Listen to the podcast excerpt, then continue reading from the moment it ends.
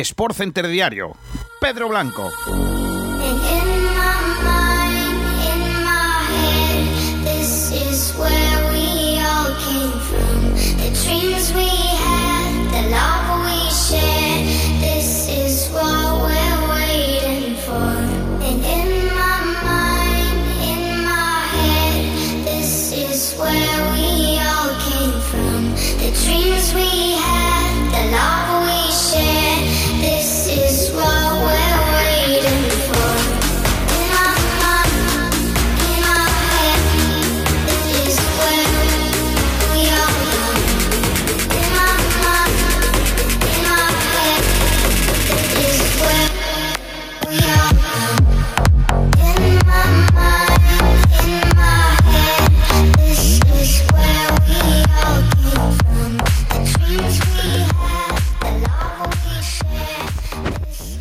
Buenas tardes, bienvenidos, bienvenidas. Esto es Sport Center Diario. Yo soy Pedro Blanco en el lunes 31 de mayo de 2021. Terminando el mes, pero comenzando la semana con un montón de rumores, con un montón de noticias, porque el banquillo del Real Madrid no tiene dueño, porque el banquillo del Barça se tambalea y con muchas renovaciones y anuncios de fichajes que tendrán lugar durante esta semana, la última antes del gran torneo de verano de la Eurocopa 2020. Pero antes hay que contarles las noticias del día. Luego estará con nosotros Chesco Gómez para analizar eh, con lo que ha ocurrido eh, en las grandes ligas, la Eurocopa y un montón de historias, pero hay que contarles como siempre las noticias del día. Y empezamos con ellas porque Luis Figo hablaba sobre el futuro del banquillo del Real Madrid. Raúl está capacitado para entrenar al conjunto blanco. Deseo que sea así porque es mi amigo y un hermano, pero eso es una decisión del club. Es oficial que los colegiados designados para el Girón Almería correspondientes al playoff de ascenso a Primera División son los siguientes. Eh, Alejandro Muñiz Ruiz, con cuarto árbitro Mateo Busquets Ferrer, asistente Fabián Blanco Rodríguez, asistente segundo Asier Pérez de Arendola, en el bar Damaso Arcediano y en el Abar Álvaro Moreno Adragón. Esto será en el Estadio Municipal, por supuesto, de Montilivi. Es oficial también que los jugadores de la selección española han comenzado la concentración en las rojas. En las rozas, perdón, el viernes se enfrentan en un amistoso en el Wanda Metropolitano a la selección de Portugal. Hemos visto la cara nueva, por ejemplo, de Sarabia, Dani Olmo, los primeros en llegar, Álvaro Morata y también José Luis Gaya. Hablaba esta mañana Michel González, nuevo técnico del Getafe, en su presentación con el conjunto azulón. No tuve ninguna duda en venir. Siempre he tenido algo pendiente con el club. En estos años he sufrido y disfrutado con sus resultados.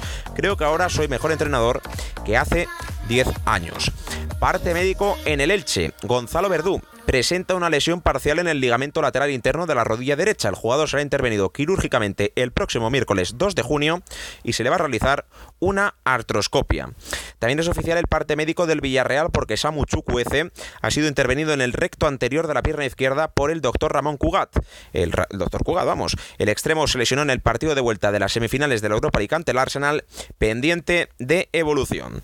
Ha hablado Frenkie de Jong, jugador del Barça, en el medio nacional NOS deberíamos haber ganado el partido contra el Granada. En ese caso habríamos estado en cabeza por primera vez esta temporada. Se lamentaba un poco de lo ocurrido en la Liga Santander. Informan desde Barcelona que el Kun Agüero está en una clínica de la ciudad condal. Pasará una revisión médica privada antes de marcharse a la Copa América. Su fichaje por el Barça es cuestión de horas. Y consternación en el mundo del fútbol porque el árbitro Fernando Alcaraz, de 19 años, murió ayer por una parada cardiorrespiratoria cuando calentaba antes de un partido. Alejandro Álvarez, jugador y estudiante de enfermería, fue el primero en atenderlo. Es oficial que Argentina no acogerá la Copa América por la pandemia. La renuncia de Argentina se produce días después de que la otra anfitriona, Colombia, también tuviese que aparcar su condición de organizadora. La Conmebol va a buscar nueva sede. Ayer, ya lo saben, sorpresa en Roland Garros, Pablo Andújar eliminó a Dominic Thiem, uno de los favoritos. Eh, tengo ya 35 años y eso hace que te tomes el tenis de otra manera, decía el eh, jugador español. También ayer final de la Euroliga en la que perdió el Barça ante el Anadolu Efes, así que eh, se pierde la opción de ganar la tercera Euroliga. Zidane se ha despedido esta mañana del Real Madrid en una carta en el diario AS. Decía lo siguiente eh, en cuanto a lo más destacado: me hubiera gustado que en los últimos meses mi relación con el presidente hubiera sido diferente. Me dolía muchísimo cuando leía en la prensa que me iban a echar si no ganaba el siguiente partido. Lo contó Siro López, eh, periodista de Real Madrid Televisión y de la COPE. Sergio Ramos no va a seguir en el Real Madrid. Lucas Vázquez va a renovar y el Real Madrid descarta a Conte y a Raúl para su banquillo. Esa es la noticia del día y esa es la noticia que tenemos. Y por último, como siempre, resultados en la NBA. Atlanta Hawks 113, New York Knicks 96, 3-1 para eh, los Hawks. Dallas Maverick 81, 106 Clippers. La serie se empata a 2.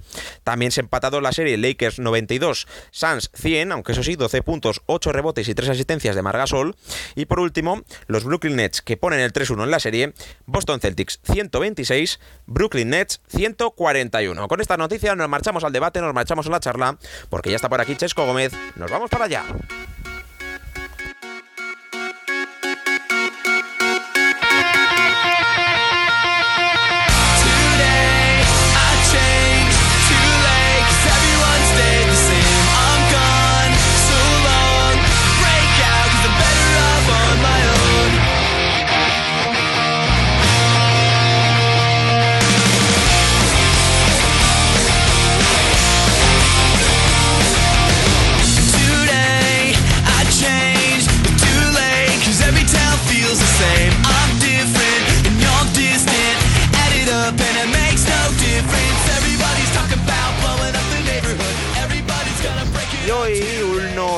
Últimos lunes de la temporada tenemos a un hombre que ha estado durante todo el año los lunes y los martes con todos ustedes. Francesco Gómez, hola, ¿qué tal? Muy buenas.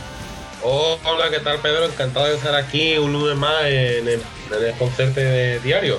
Pues sí, porque estamos ya cerrando el mes de mayo, concretamente hoy día 31, y mañana empieza un mes espectacular que tendrá por delante la Eurocopa, que, acabará en julio y que comenzarán también los Juegos Olímpicos. O sea que por delante y la Copa América. ¿eh? Un montón de torneos, un montón de historias deportivas que tenemos que contarles. Eh, ya hemos hecho la introducción del programa, así que ahora nos metemos ya de lleno en la charla que mantengo con, Chesco los lunes. Y para eso, hoy, ya que han terminado todas las ligas domésticas y que empiezan las concentraciones de las selecciones previas a Eurocopa y Copa América, y Copa Oro y un montón de cosas que hay.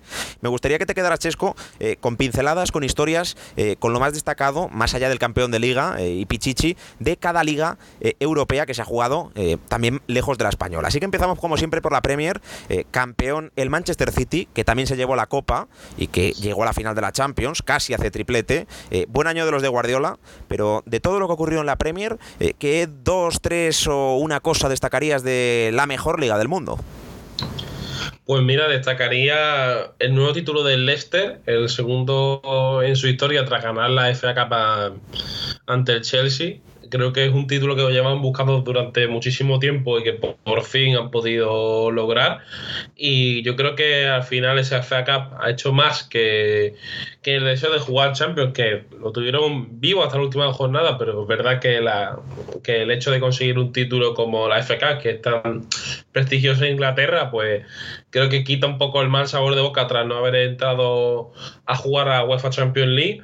Me quedaría con el Leicester por eso y yo también quiero alabar, eh, por otra parte, al West Ham, que vuelve a jugar competición europea tras muchas temporadas. Es verdad que hace 3-4 años eh, estuvo en las previas de Europa League, pero quedó apeado. No recuerdo contra qué equipo, pero quedó apeado y no llegó a la fase de grupo. Pero siempre es positivo ver a un equipo como el West Ham, con tanta tradición e historia, volviendo a jugar competición europea y, y de la mano de un entrenador que parecía ya sentido como era de Mois, que es un poco arcaico, por decirlo de alguna forma, pero que, ha tenido enchufado a un grupo que desde el primer momento ha estado luchando por Champions, que se ha caído al final, pero apoyados en un gran Jesse Lingard, que era otro de los jugadores que nadie daba un duro por él. Eh, los Declan Rice, Pablo Fornal, el malaguista eh, o Suchek o Kufal han hecho que, que el West Ham vuelva a Europa y es una gran noticia para el aficionado.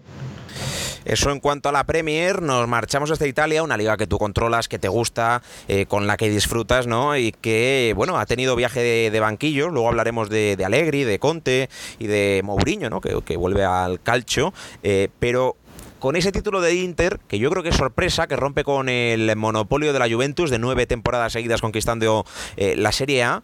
Eh, no sé si te quedarías con el Gran Milan, con, el Nápoles que, ha quedado, que se ha quedado fuera de la Champions. Eh, ¿Qué destacarías?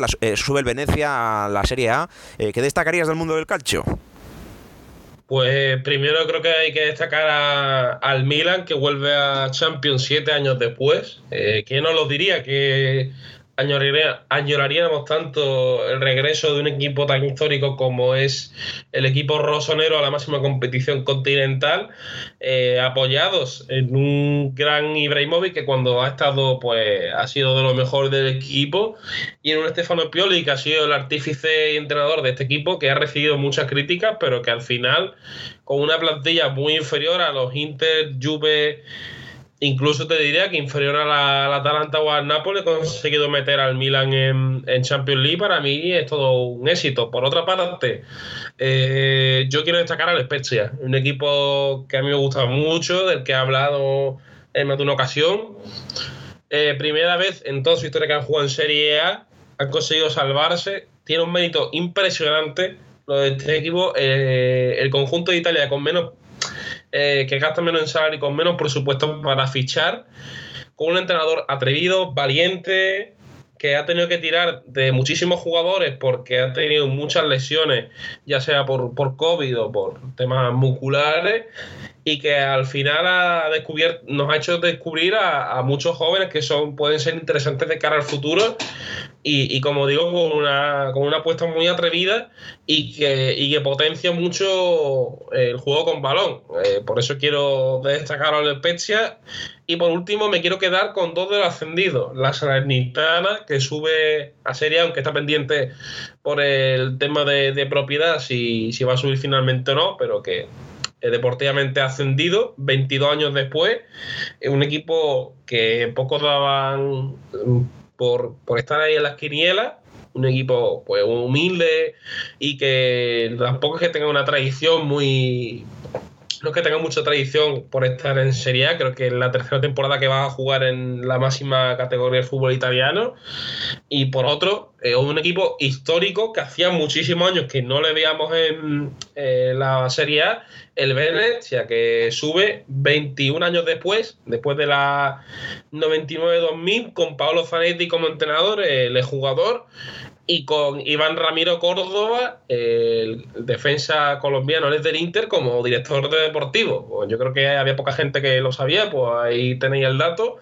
Iván Ramiro Córdoba, sido uno de los grandes artífices de, de, un Venecia, que era un equipo que en teoría estaba diseñado para no descender y que finalmente pues consigue subir a la máxima categoría del fútbol italiano 21 años después.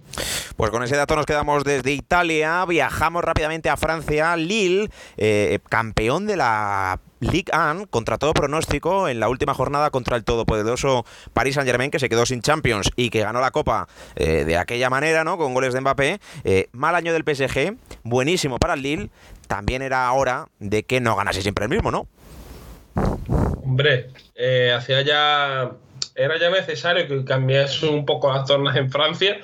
Lo del Lille para mí tiene un mérito tremendo. No sé si a la altura del Leicester, lo debatí esto con, con Borja hace una semana y estábamos ahí, es verdad que, que el Lille tiene, tiene peor plantilla que, el Leicester, pero es verdad que la competitividad que había en Inglaterra, bueno, y que sigue habiendo, creo que hace decantar un poco que, que aquel Leicester tenía un poquito más de mérito, pero tampoco hay que quitarle su parte de grandeza al Lille, porque lo que ha hecho es algo que creo que nadie se imaginaba. El, el Lille era un equipo que estaba diseñado para luchar por, por estar en Europa League, quizá optar a Champions.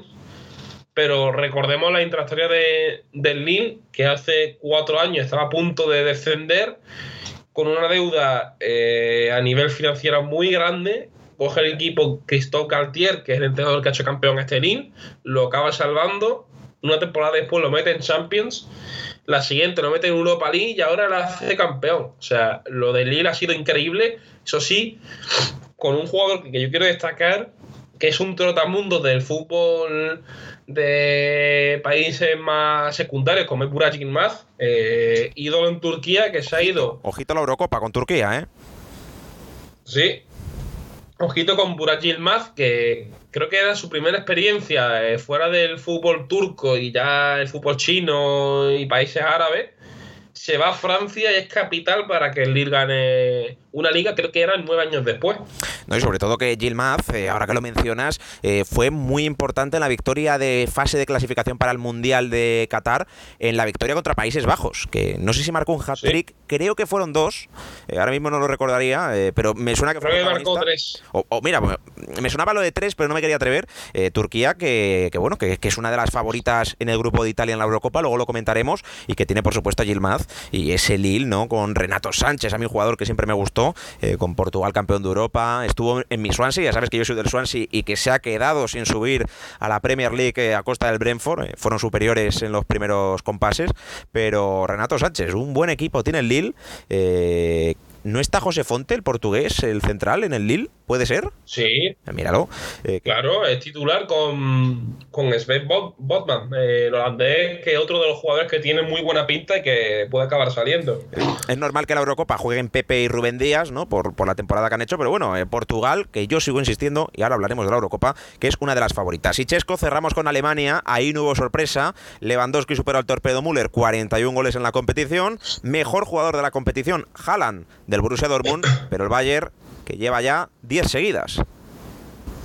El Bayern sigue ganando, sigue siendo una trituradora en Alemania, pero también creo que hay otras cosas que podemos destacar y para mí eh, lo mejor que, de lo mejor que se puede hablar de, de, la Bundesliga es de que el Unión Berlín va a jugar Conference League, que yo creo que era algo que nadie se podía imaginar. Un equipo que ascendió la temporada pasada o sea, hace dos a la Bundesliga tras muchos años sin poder jugarla y que con uno de los presupuestos más bajos se mete séptimo clasificado con una cultura de club muy, muy marcada eh, ideológicamente hablando, y un club que, apenas ha podido gastar debido a la situación financiera que todos los equipos están atravesando, pero que ha conseguido hacer virguerías eh, de la mano de un Max Kruse, que es un jugador muy conocido en Alemania, pero que ya se había ido a Turquía estos últimos años y tal, que ha conseguido ser el faro de, un Unión Berlín que, que, va a jugar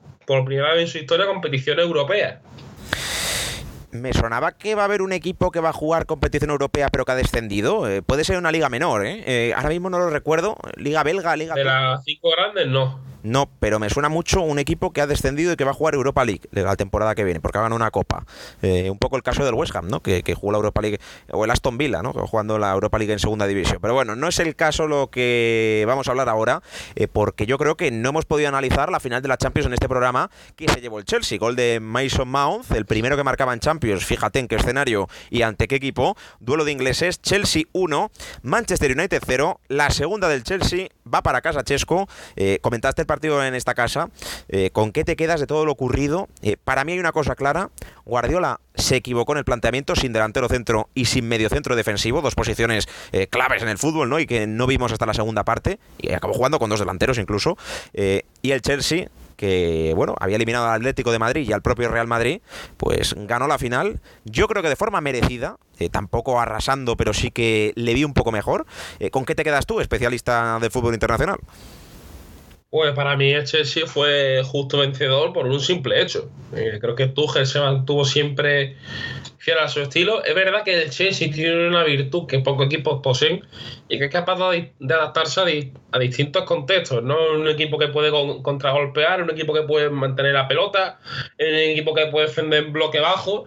Y cuando el City tenía que, por ejemplo, ser más incisivo por banda, el Chelsea reforzaba más por ese sector. De hecho, Ring James, lo comenté en la, segunda parte, no, eh, este Ring no le ganó ni un solo duelo, o al menos yo no lo recuerdo.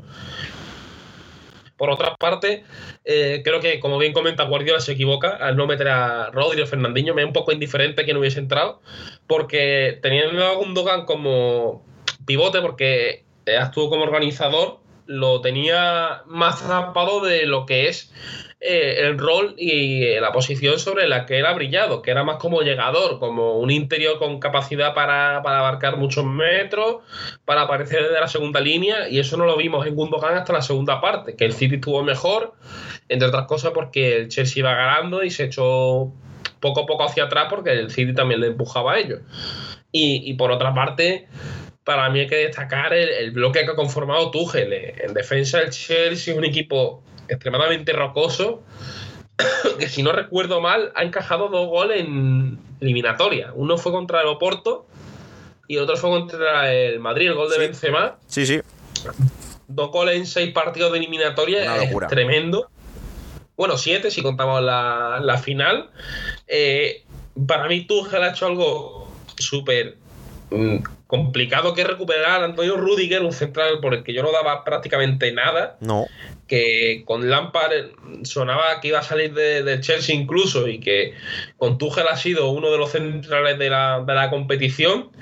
Eh, Aspiricueta confirmándose como una leyenda del Chelsea. Eh, creo que esto es otra gran noticia para el fútbol español. Y, y un Chelsea que líneas generales Tuchel ha formado un equipo lleno de, guerreros y que ha sabido adaptarse en múltiples, contextos que al final lo que te exige una competición como la Champions, que no solo seas bueno, por ejemplo, defendiendo el balón parado, también tienes que, que saber defender los centros laterales, tienes que saber jugar contraataque, tienes que saber qué hacer con la pelota y el Chelsea para mí fue más completo que el Manchester City, por tanto, justo vencedor. Ha habido baile de entrenadores en Italia. Allegri, que sonaba para el Real Madrid, se marcha finalmente a la Juve, retorna eh, a un equipo donde fue muy eh, campeón, Mourinho en la Roma, y Conte se marcha del Inter pese a hacerle campeón de Italia. Pues mira, si quiere empezamos por Massimiliano Allegri, que para mí la Juve lo despide injustamente porque con Allegri la Juve gana absolutamente todo. Es aún más dominadora que con Conte, o si no es más dominadora está ahí, ahí en el, que, a falta de estadísticas para mí era casi más dominadora y de hecho con Allegri en Europa llegan a jugar dos finales, una Eso te, iba a decir, Barça, eso te iba a decir, Chesco, que, que perdieron dos finales seguidas contra Madrid y Barça, pero, pero estuvo ahí, que, que los otros no han llegado. Claro, es que creo que la Juve ha tenido muy poca paciencia con Allegri porque la obsesión de la Juventus es la, la Champions porque Italia ha sido una hegemonía hasta hasta esta temporada. Ha sido un equipo absolutamente dominador y que nadie le ha podido poner pulso hasta este año. Y, y la obsesión que tenía la Juve era la Champions. Por tanto, Allegri no consiguió que, que la Juve levantase una orejona, pues se le, se le echa. Creo que la Juve ha recapacitado de su error y ha tenido que pedir mm, disculpas porque sabe que lo de Sarri eh, no, no casaba por ningún lado porque es muy distinta a la, a la idea de Allegri. Y lo de Pirlo ha sido un experimento a los Zidane que no ha salido, no ha salido bien. Y por tanto han tenido que tirar marcha atrás y, recuperar un técnico que yo creo que va a hacer que la Juve vuelva a ser la favorita para, por lo menos, ser eh, la gran candidata en Italia.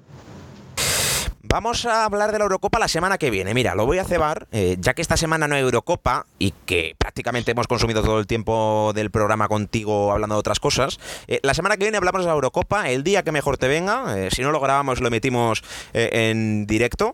Pero hablaremos de la Eurocopa cuando se acerque el fervor de la batalla, cuando todo el mundo esté deseando saber qué va a pasar en la Eurocopa, si es que hay más o menos lesionados, si se confirma que Luis Enrique llama a otros dos, ¿no? El número 25 y el número 26 de la lista de España. ¿No? Eh, la semana que viene hablamos de la Eurocopa, Chesco, si te parece, pero hoy tenemos que hablar, yo creo que del mejor periodista deportivo que existe ahora mismo, Fabricio Romano, que las está clavando todas y que tenemos que analizar los hilos de Twitter que está haciendo. Eh, ¿Te parece, Chesco?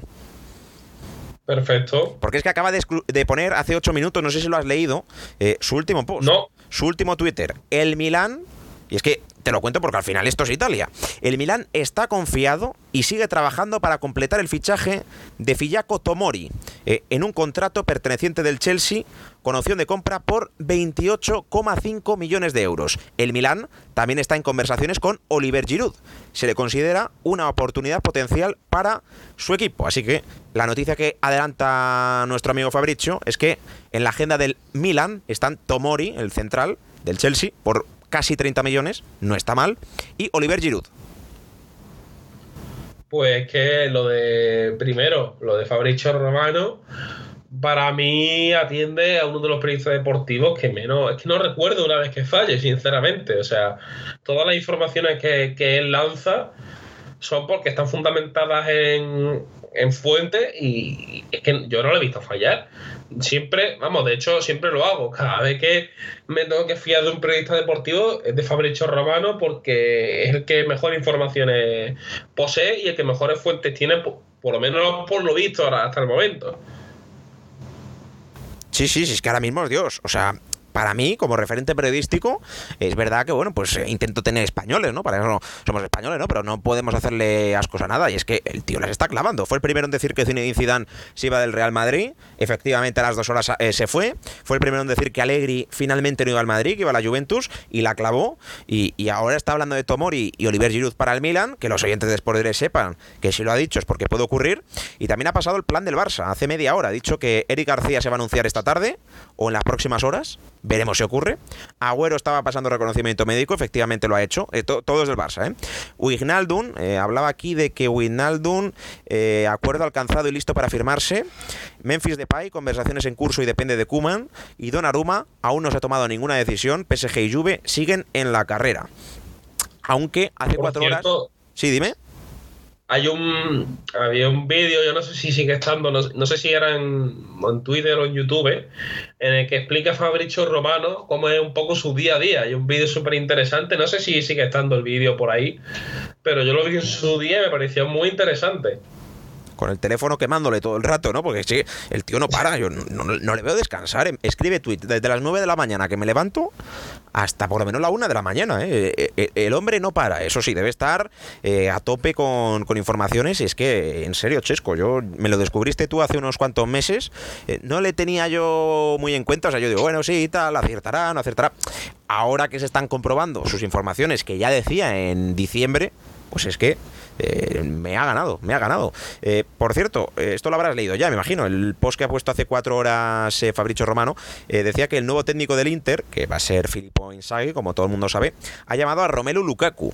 el club confirmó la intención de mantener a Lukaku como jugador clave a pesar del interés de los clubes del Reino Unido. Las negociaciones, bueno, es que este tío mezcla en un post dos cosas. Aquí pone que las negociaciones con el PSG por Arraja Hakimi están en marcha, pero el Inter pide 80. Madre mía, lo que pide el Inter eh, pero bueno, si da estas cifras, Chesco es porque las sabe, ¿no? No, no se la va a inventar.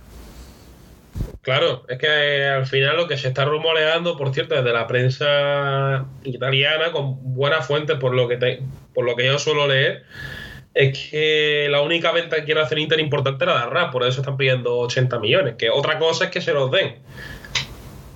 Que eso ya está más por ver. Pero. Sí, sí, yo creo que. Vamos, lo que, las fuentes que maneja Fabricio Romano son siempre o suelen ser confiables, vaya. Claro, claro, él dice que es lo que ocurre ahora. Evidentemente no dice va a ocurrir esto, sino ahora mismo las negociaciones están en marcha y esto es lo que pasa. Y es increíble eh, cómo no solo se limita a su mercado, que es el italiano, sino que está con el Real Madrid, con el Barça, con, con el PSG, con Inglaterra, o sea, está en todas. Y la verdad que yo siempre estoy con el ansia viva, ¿no? De, de, de, saber más de Fabricio Romano y de leer más tweets él saca la información ayer en exclusiva de que Leonardo Jardín va a ser el próximo entrenador del Alilal. Sí, es verdad. Eh, bueno, y a, quién le puede interesa eso, pero él lo saca.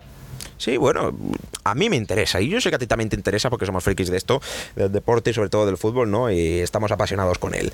Eh, Chesco, nos hemos quedado sin tiempo. Eh, te llamo la semana que viene para analizar la Eurocopa 2020 que se juega en 2021, como me gusta decir, ¿vale? Perfecto, pues nos vemos la semana que viene. Pues un abrazo, Chesco, gracias por estar ahí y hasta la próxima semana. Hasta la semana que viene, Pedro. Y hasta aquí el programa de hoy, ya saben, sean felices, ya hagan un poquito de deporte. Nosotros volvemos mañana a la misma hora para analizar lo ocurrido con la concentración de la selección española que ya está en las Rozas, que ya está en Madrid y que prepara en dos semanas su debut en la Eurocopa. Un abrazo, adiós.